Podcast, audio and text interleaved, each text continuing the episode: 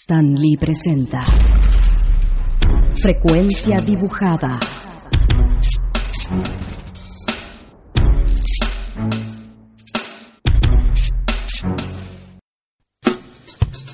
El guion dice que es hora del diálogo. Entrevista sin globito en frecuencia dibujada.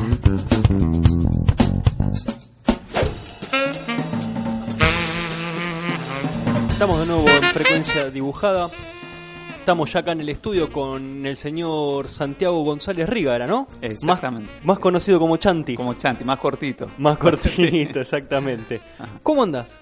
Bien, muy bien. ¿Bien? Muy bien. Me alegro. ¿Pudiste llegar bien? ¿No hubo problema? Perfecto, perfecto. me alegro Así mucho. que recién llegado de Mendoza hoy. Es verdad. eh, Viste que te conseguí sacarte del hotel, llegaste cansado del viaje, Ajá. ¿viniste en avión o en micro? No, no, en avión. En avión. Así Bueno, que por lo menos igual. zafaste. Sí, sí, sí. Pero si el- no son como 13 horas, así que era todo.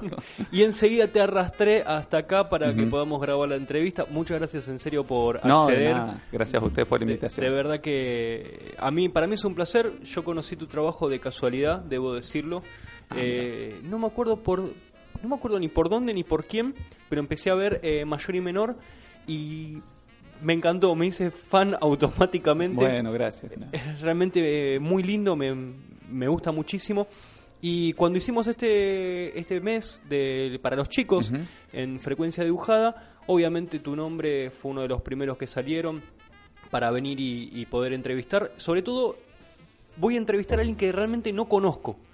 Y esto es, alguien- es algo que me, me pone un desafío a mí en particular porque lo primero que quiero saber, lo que primero que todo el mundo debe saber es que sos de Mendoza, Soy de Mendoza, sigo viviendo en Mendoza. no te moves Esa de es ahí. otra cosa, sí. Que ¿Por qué no querés? Porque estás porque Porque me encanta vivir en Mendoza. Me, este, ahí tengo todos, bueno, todos mis afectos, tengo este, el lugar me gusta, me gusta la montaña mucho. Bien. Salir a la montaña, la naturaleza, entonces como que lo tengo más al alcance de la mano. Y uno cuando se acostumbra, bueno, es el lugar de, donde nací, así que, que uno lo quiere por, por, por haber nacido ahí. Está muy bien. Ujú. Eh, eh, aprovechá que es lindo, no como Buenos Aires que es todo un quilombo. Claro.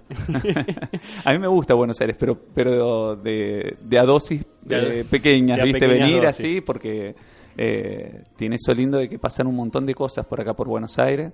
Eh, hay un montón de actividades, cosas para ver, cosas para hacer. Y, pero también me cansa un poco No, el, el- sí, esa- yo si me como- haces un lugarcito me voy a Mendoza. Mira que yo consumo poco, lo único que hago Claro. es beber mucho por ahí, pero escribo Claro, bien, bastantes bodegas por allá, así que laburo. Ajá. Pero eh, de verdad me- hay muchas cosas que no conozco de vos, no he conseguido mucho material para poder. Eh, interiorizarme más sobre, sobre tu vida antes de Gozo. Y es más, en Buenos Aires no sos tampoco tan conocido como uno podría no, creer. no, no, más en el interior. En el interior sí sos Pero, una especie de ajá. Disney casi. Bueno, bueno nunca, nunca se me hubiera ocurrido eso, pero sí. Pero, Pero, pero no, mucho pero éxito sí. de tu laburo. En Sí, sí, sí, en, en varias provincias sí, gracias a, a la difusión que tiene Mayor y Menor, Claro. que sale en una revista dominical que se llama Rumbos, que sale en más de mm, 14 diarios, creo que son de, del Es interior como, del país. es como la revista de Clarín. Es como de la revista de. Clarín. Es más, eh, en un momento decían que era la revista de que tenía mm, la segunda en tirada del país. Primero creo, primero creo que estaba la de Clarín Viva y después estaba Rumbos. Entonces es una revista eh, con mucha difusión. Que Eh, lo que pasa es que acá, claro, en, en Buenos Aires no, no, no la conocen, pero la lee un montón de gente, les llega un montón de hogares todos los domingos, entonces eh, eso hace que se difunda mucho la, la, la historieta que publicó ahí. Y que la lean chicos, grandes, de todas las edades. Eso, eso es lo lindo, porque una revista como esa pasa por un montón de manos. Exactamente. Tenés un público de lo más diverso. Sí, y no solo el domingo, porque viste que es- esas revistas después las dejan en los consultorios Claro. y las siguen leyendo del año no sé cuándo. Y, y es muy gracioso, o en la peluquería. Agarrás ¿viste? la revista del 2008 y encontrás un Claro, mayor y menor. Exacto, y por ahí llegás y está abierta en mayor y menor, ¿viste? La, la dejan así abierta. Sí. Hay algunos que las arrancan las hojas para coleccionarlas. ¿Has encontrado gente que haga Sí, me traen No, en qué las hermoso. presentaciones traen las carpetas con toda la recopilación de, de, de las no, historietas. yo me muero. Te juro No, que me re- muero. la verdad que eh, eso es un placer enorme. Eh, Bueno, todo historietista y todo autor le, lo que más quiere es que, que lean Eso, sus cosas más eh, que. Pero que otra claro, cosa. eso es. me- obviamente uno necesita comer, estamos de acuerdo con Claro, eso, y sí, vender sí. libros. Pero que alguien venga con una carpeta en la cual o anilló, o agujereó, o pegó las páginas tuyas arrancadas de una revista, debe ser una de las cosas más hermosas que te pueden suceder Claro. como, como autor. Encima vienen con la... Es muy lindo porque vienen con la carpeta y muchas veces vienen con una cartulina en blanco al principio para que les haga la tapa. No, Entonces me- yo les dibujo algo y les queda como el libro casero, digamos, de... es extraordinario. No, mira, lo- mira lo que Esto me- no le va a gustar mucho a la editorial, ¿viste? No, Pero- seguro, pero Pero no, no, pero es muy lindo, es muy lindo que la, la gente tenga ese cariño. O, o lo que pasa por ahí es que los el diario de papel lo compra generalmente ya la gente más grande, más que la gente joven. claro. Entonces, por ejemplo, los abuelos le coleccionan la historieta a los nietos. Entonces, cuando va el nieto a la casa del abuelo, le, da, le va dando la- las historietas. Eso también se da, esa relación entre... E- e- ¿Eso existe allá en Mendoza en particular, o en el interior Totalmente, de nuestro país? sí, Todavía sí, ese sí. tipo de, de actitudes, digamos, por parte de los abuelitos. Exactamente. Y, y también lo que pasa con Mayor y Menor es que es una historia como continuada. Es como una historia que mm, eh, empieza cuando... Bueno, explico un poco Sí, para dale. todos los que no, no Para conocen. el que no haya Estoy conocido- hablando como si, si lo conocieran todos. Eh, mayor y Menor es la relación entre dos hermanos, uno mayor y otro menor. Por eso, es- por eso el nombre.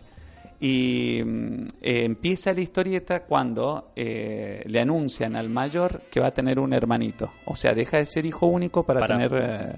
para tener un hermano. Exactamente. Y van creciendo los personajes a través del tiempo. Hay un momento que se estancan, porque tampoco quiero... No, ya, ya van 10 años, no quiero que tengan 20, ¿viste? Pero eh, lo- los estanqué mucho tiempo con eh, 4 y 7 años. Ya el año pasado que se, cumpli- se cumplieron 500, 500 historietas. 500, 500 páginas de historieta. Exactamente. Ah, 10 la- años. Yo no lo puedo creer. O es sea, hace- una bestialidad. Claro. ¿Vas a llegar como. Eh, ¿Cómo se llama? ¿Pipí o vas a llegar a las mil? Ah, llegó a las mil, no sé. Pipí o eso. llegó a las mil páginas. No sé, no sé si tanto, pero... Pero. Pero impresionante. claro, porque serían 10 años más, claro. Pero pará, me pongo a pensar Ajá. objetivamente. Debe ser el tipo que más páginas de historieta debe estar produciendo de, de tu generación. O sea, vos estás en los 30, Yo, no, ojalá. 40 y poco. 40 y poco, vamos a decir. Sí, 44. 44. Bueno, Ajá. 20, eh, 10 años de mayor y menor. Claro. O sea, so- sos de la misma generación, sos una generación antes inclusive por ahí que, que autores como, a ver, que Yo esté sé- publicando hoy en día. Mira, yo Está bien, la- estás entre medio de cosas. Estás Yo en misma mirá, generación que tengo- falló, por ejemplo. Que Diego Parés. Eh, claro, Cuarenta y- claro, exacto, cuarenta y pocos, tienen- cuarenta y medio. Creo que tienen por ahí, y que- que Javi Robela también creo que tiene Que más Javier menos la Robela misma- tiene la cuarenta y misma edad. poco también. Ajá, pero también es Bueno, pero- una pero- máquina de producir. Sí, pero es increíble, me quedé sorprendido. Ajá. 500 páginas de historietas, Claro, es increíble sí. eso. Pero esa... ¿Cómo, esa cómo, es se- una- cómo sentiste y celebraste pedazo de, de- de hito? No, estaba súper contento. A todo esto, 500 historietas mayor y menor. Después tengo un montón de otras historietas que No, ya te voy a contar. estamos no, de acuerdo, claro, sí, pero, pero- viste que... Este, Porque además es continuado, o sea, 10 años continuados. Claro, 10 esa- años continuados. Eh, bueno, en, en los 500 números, bueno, hice una presentación especial en Mendoza y en Córdoba. Eh, em, mostré un, un video que pasaban rápido las 500 historietas. Pasaron así, iba pasando, eh, duraba poquito, ¿viste? Duraba como, no me acuerdo, ahora, Pu- ¿Pudiste ver tu- menos de 5 minutos. en, en ese video pudiste ver tu evolución en el trazo? Sí, sí, se renota. A mí me da vergüenza. güey. Yo creo que a todos los dibujantes nos da vergüenza cuando vemos los dibujos que hicimos hace unos años atrás. Ya es como que eh, si yo tuviera que publicar de nuevo mayor y menor, es como que me da ganas de redibujarlo, ¿viste? Redibujar Porque las te da, primeras te da páginas. vergüenza. Y, y otra cosa que causa gracia es cuando la gente te dice, ¿cómo haces para que te salga igualito? Y vos le decís, es que no me sale igualito. No, si se fijan en yo no lo veo igual. claro. Pero a ellos les parece claro, se lo tienen tan internalizado. Eh, que bueno, pues, este, a todos los dibujantes les pasa y por suerte que eso pase porque quiere decir que vas eh, como evolucionando en el dibujo. Ujú. Si no te quedarías estancado. ¿Y cómo hace un autor del interior para llegar a la revista Rumbos? ¿Cuál es la peripecia? Por... Oh, Te- te no, cu- si te cuento es largo todo, porque desde el interior cuesta todo el doble, el triple. Eh, yo siempre dije que ser historietista en este mundo es difícil. Ser historietista en Argentina es, Es difícil. un poco más complicado. Claro, que en otros lugares. Ojo, hay otros lugares que es más difícil que Argentina, pero eh, comparémonos con los lugares donde es más fácil. Donde hay industria, Claro. digamos, sí. Y ser historietista desde el interior, peor todavía, porque el problema que pasa en el interior es que, bueno, todo pasa por Buenos Aires y mm, los medios del interior generalmente eh, publican las tiras que se publican en, en los diarios de Buenos Aires, como que son repetidoras. Pasa un poco lo mismo con la televisión. Como las viejas tiras de sindicadas de Estados Unidos. Claro, es como que... mm, No usan, pro- No usan- no generan producción propia, digamos, local. E Exactamente. importan lo que creen que tiene éxito de- en las metrópolis, digamos. Claro, entonces tiene éxito algo, lo traen de Buenos Aires y listo, la publican, le sale quizá más barato, también no sé, eso bien, me parece que sí. Y, y bueno, no se arriesgan, pero ellos, pero es una pena, porque yo vengo de Mendoza, eh, de donde salió Quino, por ejemplo, con Mafalda. Y es pero- una pena que Mafalda no se descubriera primero en Mendoza y tuviera que eh, Quino irse. En ese momento uno se tenía que ir porque no había otra posibilidad Claro. se fue a Buenos Aires, probó suerte, y bueno, todos sabemos la historia de Quino. Eh, yo por suerte enganché eh, la, la época donde apareció Internet. Aunque Bueno. la- mis, primeros, mis primeros pasos eh, todavía no tenía internet, eh, era muy difícil. Ah, existía internet, pero no, eh, no lo tenían en las casas, no, no era algo muy común. Tenías que ir a un Me vine- café y ese tipo de cosas. Claro, pero no, pero me venía acá a Buenos Aires. Me venía en micro, con la carpetita bajo el brazo, eh, recorría eh, editoriales, diarios, revistas, eh, y dejaba el material y, Eh, y para esperaba. dejar, por ejemplo, mayor y menor o... eh, No, eso fue mucho antes, Mucho porque antes. mayor y menor, yo tengo, mira, eh, ¿Cuántos yo- años de profesión de tenés? ya? profesión? 23. 23 años de- y trabajás mayor y de- menor tiene 10 años para atrás. O Entonces, tú- hace eh, 13 años antes, yo estuve mandando cosas. eh, intenté mucho con una revista que se llamaba Nueva, que era la que salía con los diarios del interior, al principio, con los principales diarios. Eh, y el- estas revistas que salen con varios diarios del interior la hacen acá en Buenos Aires. Entonces venía acá, iba a ver al director, iba con la carpetita, iba aprendiendo en base a prueba y error cómo se armaba una carpeta, cómo se hacían las cosas. No, ¿Nunca tuviste un mentor, un maestro, Nada, alguien no, dentro nada. de la historieta, del dibujo que te pudiera ayudar? No, nada, nada. Eh, es más, cuando terminé la secundaria yo estaba desesperado porque yo quería ser historietista, ¿no? De- Pero no de- sabía de, cómo. verdad, ya de tan tan joven estabas convencido. Sabía desde antes de saber escribir y leer que quería ser historietista. o sea, no, eh, como que siempre me gustó. Eh, lo que pasa es que a mí lo que lo que me gusta es dibujar y me gusta contar historias. Entonces, las dos cosas es, es lo que hace un historietista. Y Claro. yo cuando vi una historieta cuando era chiquito, estoy hablando antes de saber escribir y leer, dije, wow, esto es lo que yo quiero hacer porque la eh, yo lo primero que hacía era un dibujo, iba a mi papá, a mi mamá y le contaba todo lo que pasaba. Pero cuando vi que existía una manera de contar en cuadritos una historia, empecé a hacer historietas antes de saber escribir. Entonces mi hermano me llenaba los globitos, hacíamos... Somos ocho hermanos, te aviso, porque dicen mis hermanos y después son... eh, Ocho hermanos. ocho no hermanos. tele en Mendoza. Ese era mi taller de creatividad, digamos. La, tenemos dos canales nada más. Dos- dos- bueno, pero enhorabuena de- por, un, por claro. un lado. No te contaminaste la cabeza con, con la televisión no, y pudiste... no, por suerte. Yo, yo, yo estoy contento de haber nacido en la, en la época de los 70, donde eh, no había tanto entretenimiento para chicos. Porque eso permitía que estemos todo el día viendo qué hacer, ¿viste? ideando cosas y creando cosas. Y con mis hermanos nos entusiasmábamos al ser tanto. Éramos como estamos todo el tiempo. Mis hermanos también hacían historieta en esa época Mirá vos. y hacíamos las revistitas y me acuerdo que mm, eh, mi papá un día nos compró, mi papá compraba historietas, le gustó, le gustó siempre. Él es abogado, nada que ver. Pero bueno, ah, hubo de alguna manera un incentivo de alguien grande que Sí, sí, sí, por lo sí. menos... Él, la- él fue el que me compró, estábamos en una casa en, en la montaña, en un verano, y venía un tipo en una camioneta vendiendo el diario con revistas, y traía un espirú, la, la famosa creer. espirú ardilla, y compró, nos la compró, y era la espirú ardilla, me acuerdo, la número 7, la de la flauta de los pitufos, y a mí se me voló la cabeza. Para mí fue... esa, esa fue la eh, revista que te hizo... Es lo que, me, lo que más me marcó. Eh, la historieta franco-belga, eh, bueno, de la revista Espirú Ardilla, me encantaban todas la, la- las historietas, el tipo de narrar, el humor, eh, historias que eran largas. Y, más o menos eso es lo que yo mamé de, de- chico. Leía de todo, leía de todo tipo de historietas, las nacionales, todas, todas. Pero la que más me gustó fue esa, la, e- ese estilo de historieta.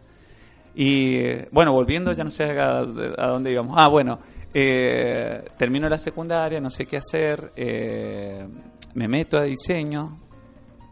eh, por mi viejo, que me dijo, seguí algo, seguí una carrera, porque si no de te... historietista porque te morís de hambre. Claro, te morís de hambre, tenés una herramienta más, seguí algo que te guste. Y bueno, algo más o menos parecido estaba entre artes y diseño, me metí a diseño. Y, y ahí empecé, cuando estaba en la facultad, empecé a publicar, primero en un suplemento infantil de San Juan, y después fueron, empecé a viajar a Buenos Aires mientras seguía la carrera de diseño y golpeando puertas, llevando cosas. Porque en un momento dije, no tenía cero contacto, siempre tuve cero contacto de nada, ¿viste? De, no alguien que te recomendara, que lo viera, que... eh, pero yo decía, ¿qué puedo perder? Nada. Agarraba, compraba, así hacía, compraba, suponete, el- una revista donde quería participar, por ejemplo, mm, Villiquen. Sí. Me fijaba que, eh, los créditos, viste, el nombre del jefe de arte, buscaba un teléfono y llamaba. Muy Y así a cualquier diario, llamaba a todos, ¿viste? Total, digo, no pierdo nada. El, no. el no ya lo tengo de. To- Totalmente. Persevera y, así- hartarás. Exactamente. y así fue como empecé a publicar en eh, Villiquen, en una revistita que se llamaba Villiquen Video. Ah, mira, vos justo eh, estuvimos la semana pasada con Jor. Con Jorge, que también eh, Empezó, participó. participó de ahí de Exactamente. Y ahí estu- también estuvo Diego Parés. Ah, mira, eh, no sabía. Esteban estudio. Poetti haciendo. eh, Esteban Poetti creo que hacía las ilustraciones de un cuento, un cuento, algo así. Y, y, y fue muy lindo porque, mm, a ver, yo, yo, yo llegué, por suerte caí en buenas manos. Fui a Villiquen y no es que necesitaban un dibujante, no es que estaban esperándome para. Pero la persona que me atendió, que es Cecilia Blanco, eh, ella agarró, vio la carpeta y me dijo: eh, Bueno, déjamela.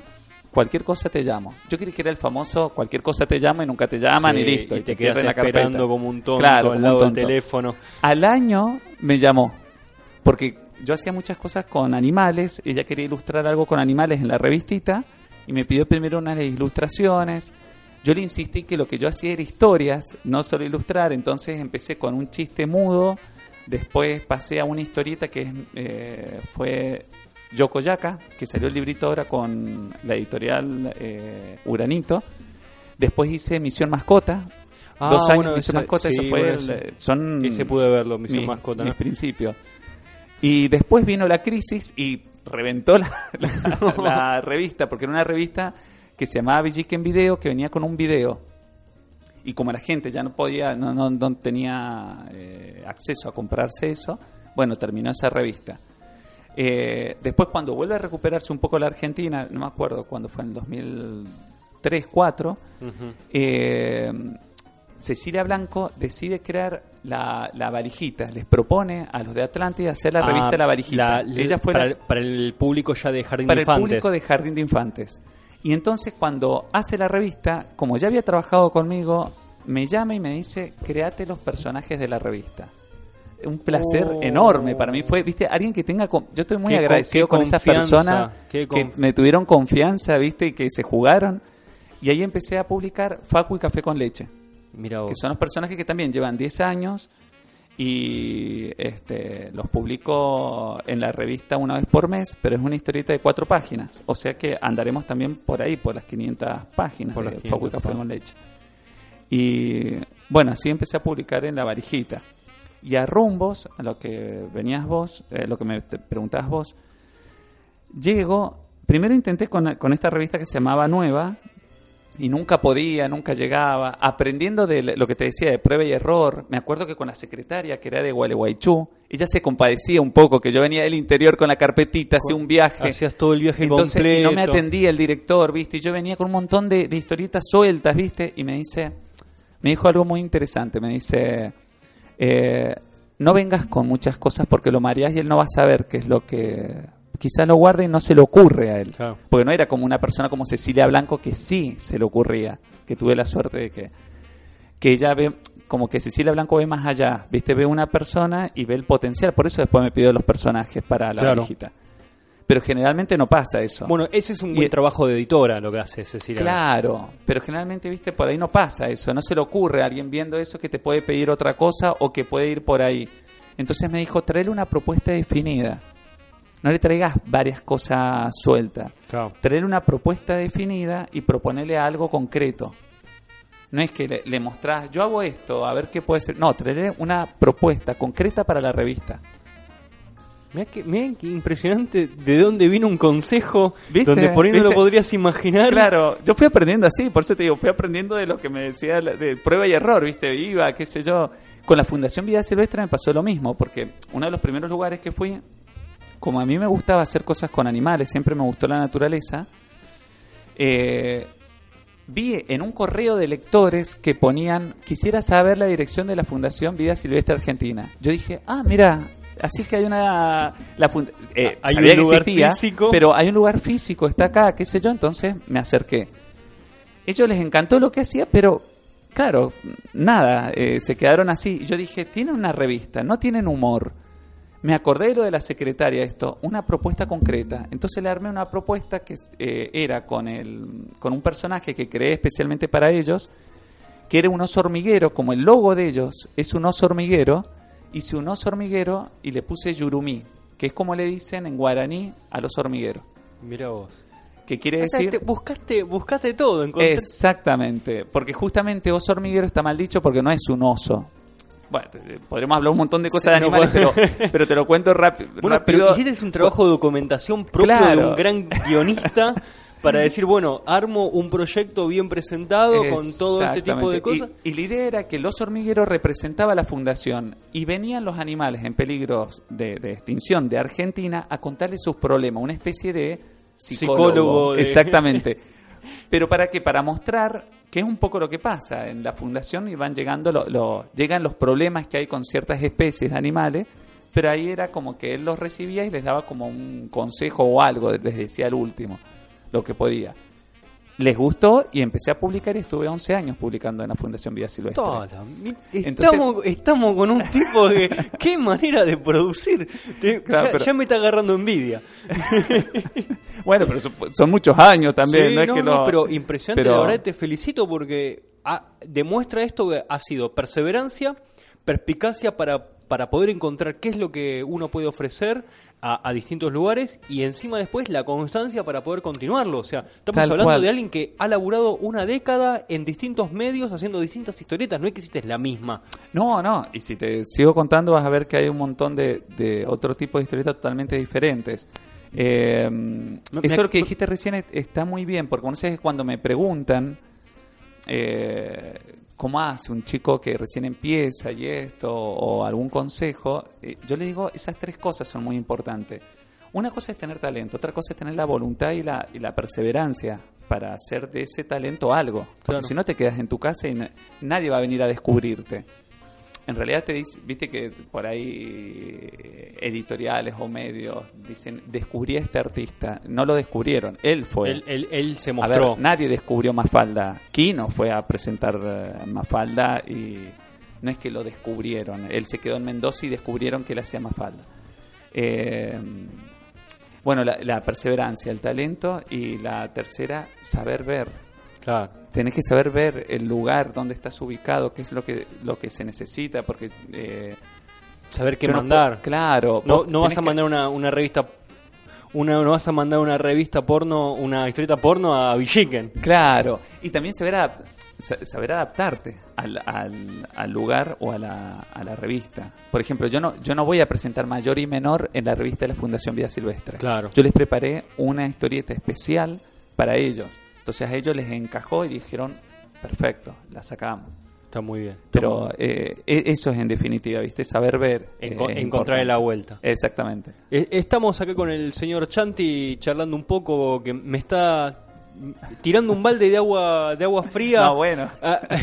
demostrándome que él es un tipo capaz. No, mentira. Pero la verdad que me acabo de enterar un montón de cosas acerca de tu, de tu laburo que desconocía de verdad. Ese es el problema por ahí de dentro de la historieta en Argentina, que no hay tanta posibilidad de poder encontrar qué es lo que hacen los autores, menos los que están dentro del interior del país. ¿Te parece que hagamos una pequeña pausa, Dale. descansamos, Perfecto. bebemos algo, nos relajamos un poquito más y luego retomamos? Bueno, ¿cómo no? Buenísimo, ya estamos de vuelta con más frecuencia dibujada y con Chanti acá en los estudios. Comunícate con nosotros. Facebook.com barra frecuencia dibujada. En Twitter, arroba F dibujada.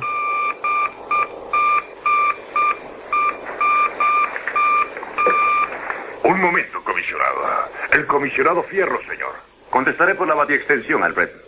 ¿Sí, comisionado? Atendemos solo por la noche, como Batman. Frecuencia dibujada. Monigotes en el éter.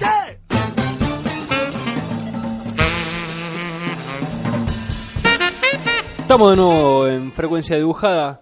Estamos acá con Chanti. La verdad estoy re contento de que hayas venido, porque Bueno, gracias. Yo, de verdad que yo también estoy contento de haber venido. En serio, no se te nota tanto. Sí, sí, sí. Que somos tranquilos los del interior, ¿no? No estamos... No son tan efusivos como, como Claro. un porteño como un porteño beodo, ese es el problema. Claro. Pero Ajá. de verdad que me, me estoy re contento que hayas venido. Insisto, me encontré con tu laburo de casualidad, eh, una vuelta y me pareció extraordinario, me gusta mucho. Y no sabía todo lo que producís, porque fui viendo distintos tipos de cosas y me quedaste debiendo del blog Sí. anterior cómo Eh, llega, terminaste ¿Cómo llegué en rumbo? a rumbos, que es, digamos, lo que te catapulta de una manera. Claro, lo que me da esa difusión masiva, porque fíjate que hasta ese entonces yo venía publicando en Villiquen, en, en la Fundación Vida Silvestre, todos lugares donde tienen un público acotado. Esto me dio como una llegada a un público masivo, de todas las edades, todas las condiciones sociales, eh, con una historieta que... mm, eh, les llega a un montón de personas por diferentes lugares, o porque tienen hermanos, porque son padres, o porque son hijos, o porque se sienten identificados. En cambio, el otro era como más específico, o era para chicos, o era para este para un público determinado. En la, Sí. Y bueno, con a rumbos, eh, como te contaba, eh, intento muchas veces con nueva, nunca logro. Cuando iba, cuando el director me decía que sí, que íbamos a hacer algo, cambiaban el director o pasaba algo, era toda una. Mirabas y- al cielo y puteabas. Claro, sí, ya no sabía qué hacer yo, porque yo quería publicar en una revista, pero a mí me parecía ideal publicar en una revista dominical. ¿Por qué? Porque lo que yo hago es una historia. Yo generalmente hago historietas más que tira humorística. También nunca se me te, ocurrió te- te gusta una- mucho más la página. Claro, porque yo en, en ese sentido Bueno. siempre he dicho que me siento más como identificado con Fontana Rosa que, que, que hacía como una historieta, una historia hace, donde el chiste no está en el último cuadrito cuando hacía Inodoro Pereira, por ejemplo. Es una historia. Es una historia y tiene muchos remates a la mitad también. tiene- exactamente. Lo- logra mantener la, la cual. en toda esa cantidad de viñetas por y página. no importa llegar al final. Y, y él cuenta algo. Eh, vo- Vos, lo que te referís siempre con respecto a generar una historia a página tras página, o sea, semana tras semana, es darle una continuidad, porque Exacto. con mayor y menor lográs darle continuidad a la, sí, a la sí. historia. Los personajes crecen, los personajes evolucionan. Obviamente, como vos me mencionabas, los estancás en algún momento. en un momento, porque si no se van a dejar de ser niños. Claro, sí. Perdés, dejás de hacer la historieta. A mí, me- gusta esa, esa idea de los Pero chicos sí, siendo eh, eh, está, está muy claro el hecho de que tienen que evolucionar de alguna manera los Claro, personajes. exactamente, Y te sentís más cómodo haciendo ese tipo de, de- de historia. Totalmente. Que no está muy alejado, perdóname te interrumpo, Sí. a lo que vos consumiste desde, desde pibe. O sea, cuando vos me decís la Exactamente, Spirú, la exactamente. Tiene ese tipo de Tiene historieta. ese tipo de historietas, de, historietas de continuará. Tenía Claro. que vos ibas viendo y después te recopilaban todo en los álbumes, como le dicen ellos. Claro. Viste, venían los coleccionables que vos las arrancabas y después. Y después te vendían, las álbum. tap- te vendían las tapas después. Claro, para poder, las para tapas poder encuadernarlo. Claro, es ese tipo de historieta. Por eso es- me sentí identificado también con esa revista. Y bueno, eh, con Nueva sigo hasta que cambian de director, qué sé yo, hasta que en un momento dado dejan de, de publicar los principales diarios del interior, revistas nuevas, no sé qué problema hubo, y me entero por publicidades en la calle de que va a salir una revista que se llama Rumbos Bien. por publicidad en la calle, o sea, como te dije siempre, cero contacto con... Entonces dije, uy, me voy a presentar, voy a, pro- voy, voy a Aprovecha. seguir de vuelta, ¿viste? Y entonces digo, los del diario Los Andes deben saber quién es, porque siempre te- tienen contacto con el que hace la, los que hacen la revista que estaban acá en Buenos Aires, con el director que seguramente era de acá de Buenos Aires. Me contacto con ellos, llamo por teléfono, eh, le pregunto que quién eh, tiene contacto con la revista que van a que van a que va a salir y me dicen eh, habla con el jefe periodístico creo que era en ese momento me da una entrevista yo voy no me atiende esperé una hora eso pasa mucho en el interior es como que donde yo me siento peor tratado es en, es en el interior a medida que me alejo de la- No, no. sí U- Y uno eh, que en siempre habla de serio. la hospitalidad del interior. no, no, no, pero a nivel profesional. Profesional. Sí, sí, no, no. Pero no. La, ¿por la qué- gente es, es- es espectacular en ese Pero sentido. ¿por qué- pero no, no, por a qué nivel crees esa- profesional. Porque hay, un, hay una, una falta de respeto como a la profesión. Es como que vos haces dibujitos que no, no, no. O sea, se No menosprecia tu laburo de alguna claro, manera. como pasa un poco con Argentina con el resto del mundo. Es como que, viste que por allá los argentinos tienen que triunfar en el exterior para que los Para- reconozcan acá. Eh, bueno. Un poco en, en pasa frecuencia eso. federal nos enteramos Bueno, de muchos a, a casos nosotros así. nos pasa al revés. Tenés que triunfar en Buenos Aires para que te reconozcan en el, en el lugar donde, donde estás.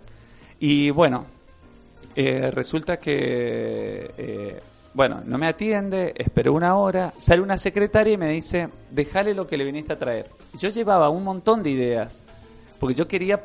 Quería hablarlo con él, a ver qué era lo que le parecía que podían dar Tantear- mejor en la revista, porque si yo no conocía la revista que iba a salir. Claro, tantearlo al chabón un poco y decirle, bueno, mirá, si vos me, me decís Claro. que tu revista va ¿Qué- por acá, claro, te ofrezco ¿qué te parece? Que, que él por lo menos dijera, no lo conocí nunca al- a la persona esta. Me- entonces me dijo la, esa secretaria, déjale una propuesta para no marearlo.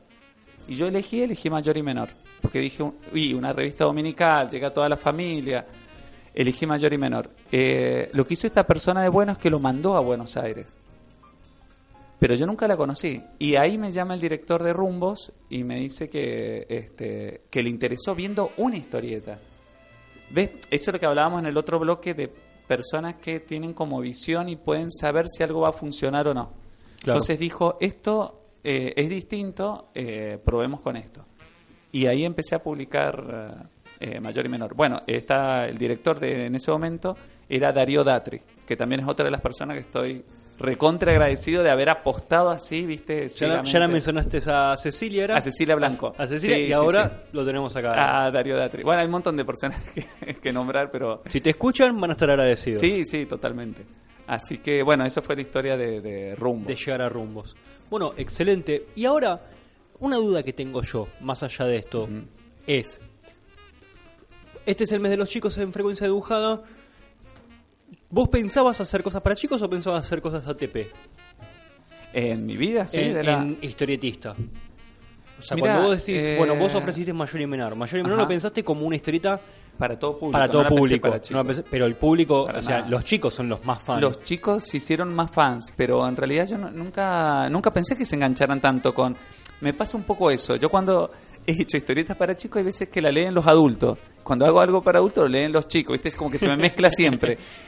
Pero... eh, ¿Nunca, nunca, lo- ¿Nunca pensaste en el público para chicos, hago esto para ellos? Sí, sí, ¿Sí? totalmente, sí, sí, sí. O sea, gran parte mía quería hacer historietas exclusivamente para chicos, desde ¿Y de, siempre. y de dónde, y de dónde nacía eso? Porque cuando yo era chico me encantaban leer historietas y cuando yo era chico era muy crítico cuando leía historietas. Y yo decía, yo quiero esto así, sabía bien lo que quería y qué tipo de historieta. Claro. Y era como que, que decía, quiero una historia así, no quiero una historia tonta, que, que me presente una historia tonta. Te cuento una anécdota, una anécdota así muy rápido. Eh, cuando iba a primer grado nos llevan del colegio a la municipalidad. Nos dieron una charla de, de- de educación vial, un embole. Y al último de la charla regalaban un cuadernillo con historieta. Yo estaba Oh, recopado, claro. primer grado, imagínate.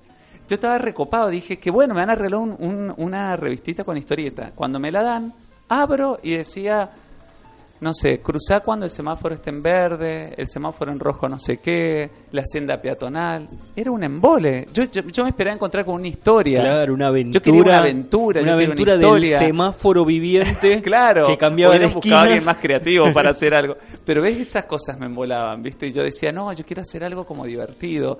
y es como que nunca abandoné ese, ese niño, digamos, y, y como que me... eh, no sé, y sigo teniendo como, como muy buena relación con los chicos. Entonces, eh, muchas de las historietas me surgen cuando hablo con los chicos. Hay una historieta que se llama La Historietería, que la, Qué linda historia, qué lindo Bueno. librito, muy lindo, Bueno, ese- me gustó mucho. esa ese. historieta eh, Co- la publiqué... Contémosle un poco a los que no conozcan la historieta. Vamos a contar de- del principio. Esta historieta... eh, Es una historieta cómo surgió. para hacer historietas. Claro. Eso es lo lindo. Te cuento cómo surgió, para que se entienda de dónde surge la idea. Eh, yo estaba con mis sobrinos, les cuento cuentos. Cuentos inventados en el momento, así espontáneos. Y de acuerdo a la cara de ellos, a que, cómo se ríen, yo es como, tengo un feedback inmediato. Entonces voy sabiendo por dónde va eh, la historia y lo que les gusta y lo que los hace reír. Les ves las caritas y decís, bueno, mm, Claro, los estoy aburriendo, lo que Exactamente.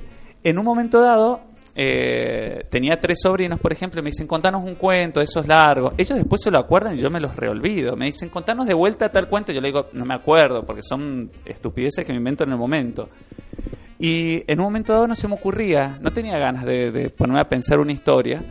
Y les dije, bueno, ustedes ayúdenme, hagamos una cosa, vamos a hacer un juego. Eh, yo les voy a contar una historia eh, pero de acuerdo a los colores que ustedes elijan. Los colores van a representar un género. Por ejemplo, si, es, eh, si ustedes eligen el color negro, es una historia de terror. Si ustedes eligen el color verde, es una historia asquerosa. Si ustedes eligen el color azul, es una historia educativa. Entonces, por ejemplo, había tres sobrinos. Entonces uno decía, ¿vos qué querés? Con, con ocho hermanos tenés. Claro, tengo más sobrinos que... Eh, y Rosa Cursi era. Entonces, por ejemplo, la nena decía eh, rosa, el otro decía negra y el otro decía verde. Entonces, era una historia que empezaba como romántica, se convertía en algo de terror y terminaba en algo asqueroso. Y ellos se mataban de la risa. Sos el mejor tío del mundo. Yo te quiero como tío. Por Claro, favor. Y cuando hice eso y vi que resultaba tan bien que ellos se mataban de la risa con el cambio, porque yo cambiaba cuando no se veía el color en realidad, yo cambiaba cuando lo miraba a uno o a otro. Claro. Eh, en un momento que tenía que crear una historieta para chicos dije, pero si es re gráfica esta historieta, es eh, con colores, voy a hacer un mostrador donde hay un historietero, que es una especie como, parece como un heladero, donde los chicos piden los gustos y hay un cartel así como en las heladerías con los colores y qué significa cada color. Y siempre viene más de un niño y piden eh, diferentes colores y el Claro. historietero se las dibuja. Y lo que sale en la historieta es el dibujo que hace el historietero. Está muy, es una muy historia lindo. que empieza de terror, termina romántica es muy o al lindo. revés. Es y- muy lindo libro. Entonces- Te felicito porque es muy lindo. Bueno, gracias. Y esta historieta salió publicada en la revista Mr. K de Barcelona. Los mismos que hacen el jueves, el periódico Sí. El Jueves, hicieron en un momento una historieta, una revista para chicos, que era un poco más eh, desenfadada, menos... Y, y bueno, yo presenté esta historieta, a ellos les gustó y la publiqué ahí. Y después, este... eh, César Dacol, que siempre es otro de los que también le tengo que Genio, agradecer un montón de César cosas a. César porque fue el que me dijo, pero publicala acá, en, eh, estamos haciendo esta colección de Toin con Marcelo Danza y este y que estaría bueno publicarla en un librito entero y qué sé yo, y él fue el que me empujó a que la, La, publicara. la verdad que yo creo que sin César Dacol hay mucha historieta que permanecería, digamos, en muchos cajones. Exactamente. O, o no el, recopilada, la verdad que... es el gran difusor de la historieta Sí, sí, sí, sí. argentina. Mucha gente viene acá y dice, da gracias a César. Sobre Sí, todo, es muy, es muy generoso César, la verdad eh, que... gran, gran tipo estuvo hace unas semanas atrás acá en Ajá. Frecuencia de Dujá y la verdad que un placer poder contar. Y eh, es más, él nos ayudó a armar este mes de Ah, la historieta. claro. Qué Estuvimos hablando, organizando, viendo, dándole vueltas a cómo lo íbamos a encarar y él fue de alguna manera eh, nuestro gran asesor para poder generar un- este, este mes un- lindo mes porque la verdad Claro. que son cinco jueves con grandes historietistas para, para chicos. Está muy bien. ¿no? Una de las cosas que tengo que tengo duda es que me surge ahora de, de haberte escuchado hablar es luego de 10 años. ¿De dónde y la, la típica pregunta, ¿de dónde miércoles sacás las ideas? ¿Cómo mantenés, cómo haces para me- mantenerte en ritmo Luego Claro. de, de ya 20 años de trayectoria, de 10 de diferentes De- historietas eh, continuadas, ¿cómo, ¿cómo mantienes ese ritmo? ¿Cómo, ¿Cómo le das frescura? Mira, por ejemplo, con mayor y menor, eh, a mí me pasa algo muy, muy, muy curioso, por decirlo de alguna manera. Es que con eh, todos, claro, lo que más se conoce es mayor y menor y creen que lo que siempre hice yo fue historietas sobre familias, costumbristas y es lo- la primera historieta que tengo. Todo lo otro siempre ha sido más, más de fantasía. Ajá. Siempre me gustó mucho la fantasía. Y, por ejemplo, con mayor y menor, eh, me inspiro en, en los chicos. En los chicos me dan letra. Y cuando los veo a los chicos, hay cosas que, que se me ocurren de- de- por seguir la historia, por los personajes, Claro. por, por, por la dinámica que tienen los personajes entre ellos. Pero hay muchas otras que salen de casos reales. Hay una que me la, me la dictó una, una lectora ya de Mendoza, me mandó un mensaje y me dice, mirá qué gracioso lo que pasó con mi, con mi sobrino, dice. este, su, su sobrino, no me acuerdo, o era un, alguien conocido. Y dice que el nene estaba en, en el jardín y le pega sin querer a un compañerito y viene la maestra y le dice, eh, ¿cómo se dice? ¿Cómo se le dice al compañero? Gracias, dice. Le dice, no, no, no, la otra palabra. Por favor, dice. Y le dice, no, la palabrita mágica. Y el nene dice, abracadabra. No, Entonces yo dije, me- es espectacular. Dije, es- ahí, ahí tengo un, un- para empezar un guion. Le digo, le escribí por supuesto y le digo, ¿me das permiso para, pues me lo cuentan, todos me lo cuentan Como para que lo, para que Siempre, claro. Me para que que tirarme una idea o algo. Entonces le digo, me encantó. Le digo, está buenísimo. Y le pedí, me dijo, sí, por supuesto. Este, y cuando salió, este, bueno, le encantó y qué sé yo. La otra vez, mira, tengo agregado muchos chicos también. Y un chico había puesto en el, en el estado de Facebook, qué raro que son las cosas. Eh, las cosas calientes se enfrían y las cosas frías se calientan. Entonces, Eh, Es verdad, claro. me encanta esa lógica de los chicos. Sí, sí. Entonces eh, le, le escribo y le digo, disculpa, ¿esto lo, lo copiaste de algún lado o lo, o lo pensaste vos? Me dice, no, no, lo pensé yo, que estaba pensando en eso, que que raro. Le digo, ¿me dejas utilizarlo para mayor y menor? Entonces me dice, ay, no, dale, me encanta, qué sé yo. Y eso fue, bueno, fue el disparo. La historieta era más larga, era un cuadrito, eso era que el personaje, el mayor, empieza a hacerse como planteos, como que empieza a crear frases Claro. así como máximas, ¿viste? Y le dice al menor, y el menor dice, diciendo que, que, qué estupidez está diciendo cada cosa. No me acuerdo mucho cómo terminaba el remate, pero era, era eso, de máximas que decía Claro. el mayor y que... Eh, De ahí de- lograste nutrirte desde esos distintos lugares. Claro, entonces a partir de ahí te permite como entrar en la lógica de los chicos. Entonces empezás a pensar cosas y... eh, ¿Te, te, te tenés que sentar y ponerte a pensar como pibe? Sí, Se- yo a mí lo que me ¿Sentís que es pasa... una- y, y que es un ejercicio... Claro. ¿Lo encontrás como un- un ejercicio bueno, interesante? Pensar, es un, como, como se, dice, se suele decir, fuera de la caja. Totalmente. En realidad, yo creo que, por lo menos lo que me pasa a mí, eh, yo me di cuenta con el tiempo que tengo mucha empatía. Ajá. Eso me permite ponerme en el lugar, que es lo que yo creo que hacen los, los, los humoristas gráficos. Ponerse en el lugar de alguien y escribir desde ese lugar. Entonces, por ejemplo, mucha gente me escribe y me dice, mm, cree que yo tengo hijos. Yo no tengo hijos, ni estoy casado. Y pero lo cree porque dice tal cual pasa en mi casa. ¿Pero por qué? Porque yo escucho a los padres que tienen hijos, Claro. escucho algo, me dispara y me acuerdo toda la situación y es como que lo vivo. Y, y lo que decías vos recién, uno se pone en la piel del personaje. Me parece que, que, lo más lindo también, eh, es como pensar desde el personaje. ¿Qué pensaría? ¿Cómo actuaría ante tal situación? ¿Qué haría? Eh, entonces, de ahí vas creando la historia y te van surgiendo la... Haces- hace- ah, veo que haces un gran trabajo de guion sin ser un guionista, digamos, eh, propiamente dicho. Digamos, Claro. Me pongo a pensar por ahí en, en- en guionistas que han pasado por acá por el programa que y, y que conozco cómo trabajan. Hacen un trabajo consciente de guion que a vos te sale muy natural, te sale como lo sen- te, te fluye de alguna manera. Claro, por eso te digo, no, yo no yo no sabía, lo, lo, lo, lo, aprendí así solo, de, de- de darme cuenta eso de la empatía, de escuchar y después saber qué eh, poner cómo, cómo sentiría el otro, y- qué y- pensaría. Y, vos me mencionabas varias veces esto de que vos tuviste que aprender mucho al tuntún, a ver cómo se hacía. Luego de, de haber tenido cierto éxito, haber tenido cierta cantidad de tiempo eh, como, como autor, ¿lograste sintonizarte o relacionarte con otros autores, conocer, eh, conocerlos a otro nivel? O, Sí. o- o seguís, digamos, siendo un outsider, ponele?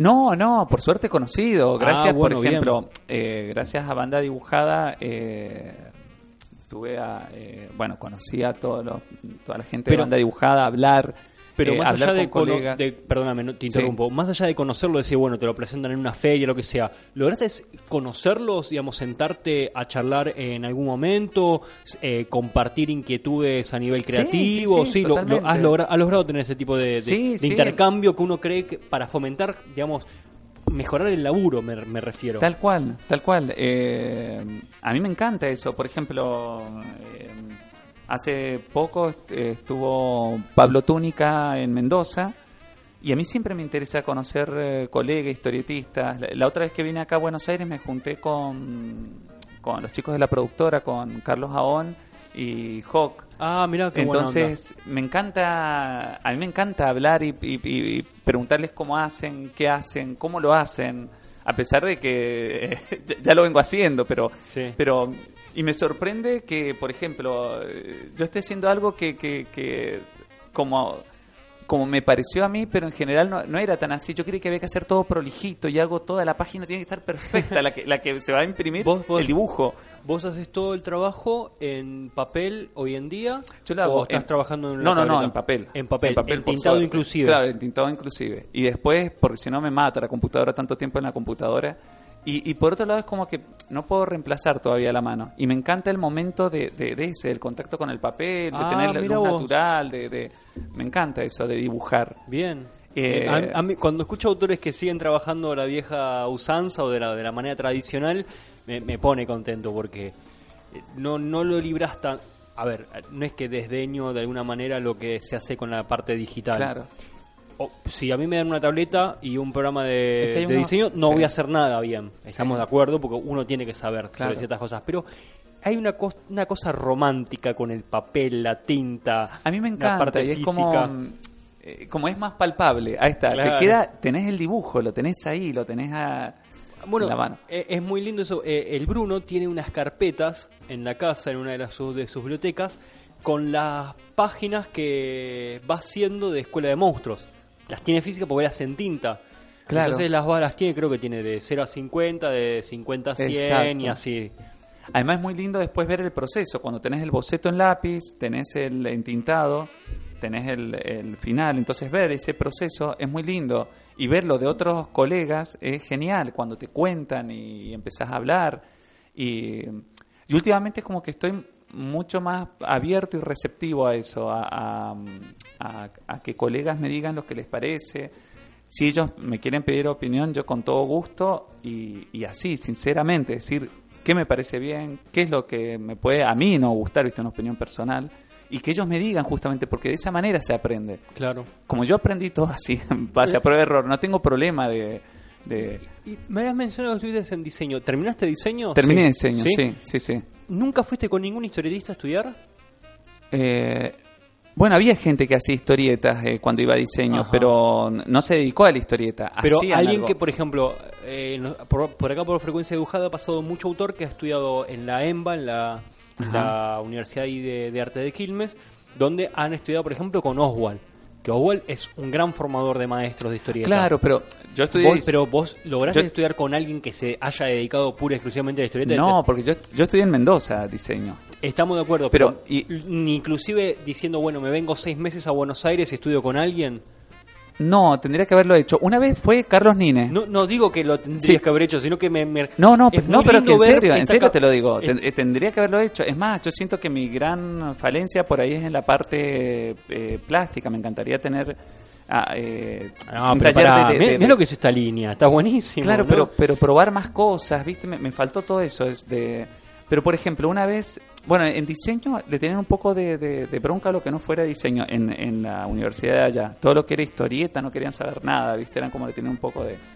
Pero una vez invitaron a Carlos Nine, Ajá. que estuvo espectacular. Eh, vino, mostró las cosas, contó, qué sé yo, y uno iba y nada, le mostraba sus cosas a ver qué te decía. Y me acuerdo siempre que, imagínate, yo tenía 20 años y él agarró, vio las cosas y me dijo, esto es muy publicable.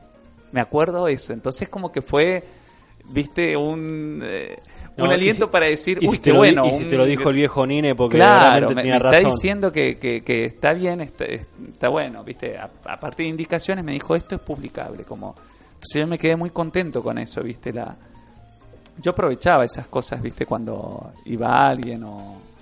Este, y bueno, una de las personas que también me marcó en la secundaria fue una profesora de arte, una escultora. Mira vos. En la secundaria teníamos eh, clase, en un colegio donde teníamos clase los sábados, que elegías talleres o teatro, o elegías así como, era una materias coprogramáticas, le decían. Ajá. Y había un, ta- un taller de arte, pero claro, hacían escultura, cerámica, batik, qué sé yo. Y a mí no me gustaba nada de eso. Yo quería hacer historieta. Yo quiero hacer Yo historieta. era re duro con eso. Quiero- hacer historieta, quiero hacer historieta. Quiero dibujar a Tintín. Yo estuve todo el tiempo luchando, viste, con eso, con toda mi educación, y después ahora se da historieta en los colegios, qué sé yo, pero en mi época es como que estaba mal vista en ese momento la historieta. Y esta, que era una escultora, esta artista plástica, me dijo, haz lo que vos tengas ganas de hacer.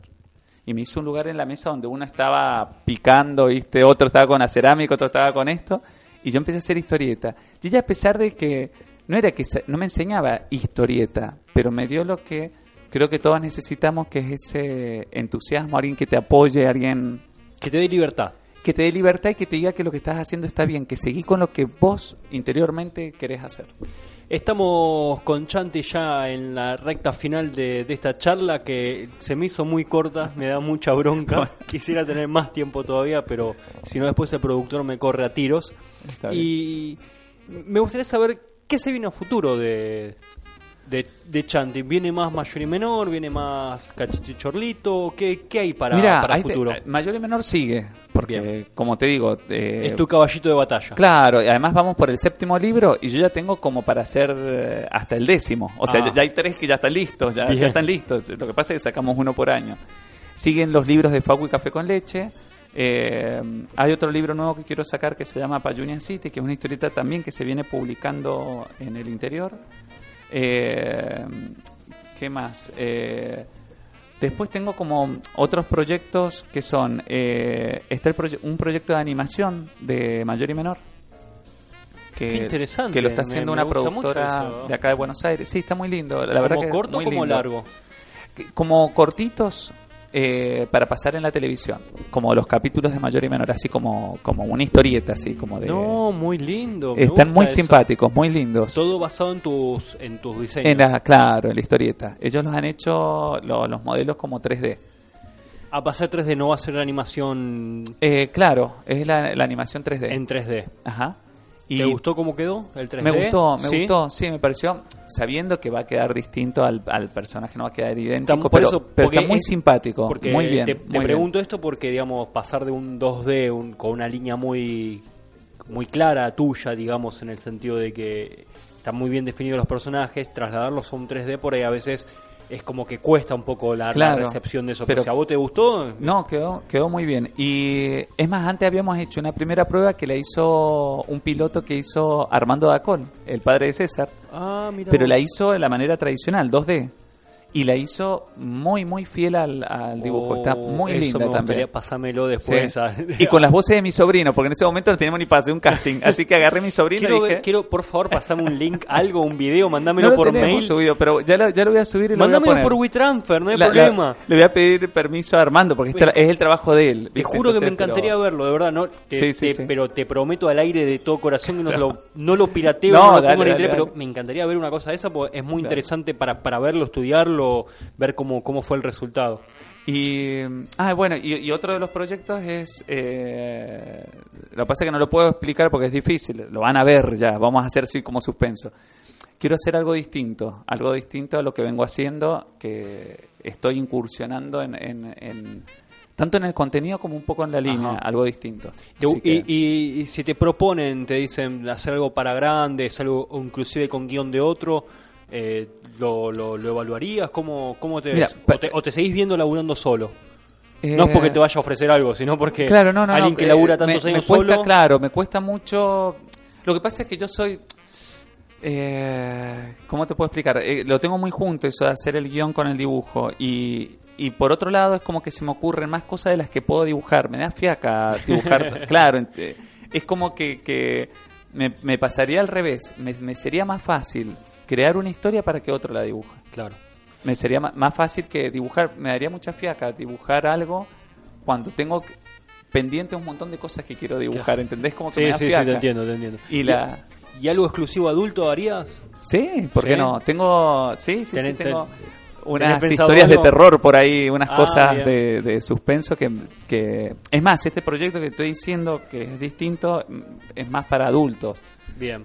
Este Bueno, esperemos poderlo verlo antes Dale, posible. oja- ojalá ¿Tiene- que salga, ¿Tiene hogar ya? ¿Tiene hogar, eh, hogar editorial o hay que presentarlo? No, lo, lo estoy, estás- lo estoy recién presentando así con las primeras cosas que Bien. estoy haciendo. Vamos a ver si, si, si sale. Por lo menos eh, me estoy divirtiendo yo al hacerlo. Este, estoy expresando algo que quería eh, que quería hacer. ¿viste? Está Uno bien. por ahí es como que encuentra como una línea, una faceta y esa es la que te piden y después te cuesta un poco salir y, y vos querés salir también porque sos un, un dibujante de, de- de- un dibujante Claro, sí, sí, te entiendo perfectamente. y hay cosas que uno las relega porque funcionó bien ese, ese tipo de cosas Buenísimo. Chanti, de verdad, muchísimas gracias, No, gracias por que hayas venido. un placer Eh, me gustó muchísimo poder charlar con vos y ojalá que se pueda repetir la próxima vez que vengas para Buenos Aires. Dale. Te esperamos por estos lados. dale dale cómo no Muchísimas gracias a todos los que están del otro lado. Seguimos con más frecuencia dibujada después de este pequeño tema.